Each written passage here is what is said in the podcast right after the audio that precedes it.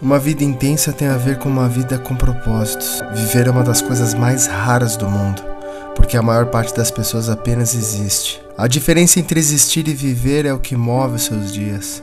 Existe um convite de Deus para você que diz: faça tudo o que você pode enquanto você pode.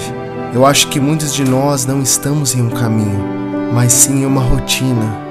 Nós confundimos conforto com paz, crença com fé, riqueza com bênção e existência com a vida. Para viver sem reservas, nós precisamos nos entregar.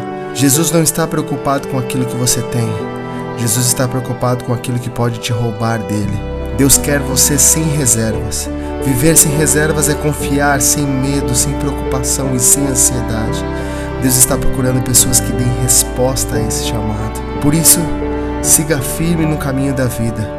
Mergulhe fundo na verdade e viva a vida de Cristo sem reservas.